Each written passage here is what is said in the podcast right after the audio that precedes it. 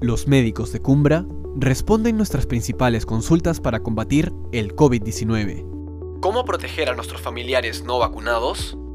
Estas son las mejores formas de proteger a nuestros familiares no vacunados, incluidos los niños, que aún no pueden hacerlo. Primero, empecemos por nosotros mismos, vayamos a vacunarnos.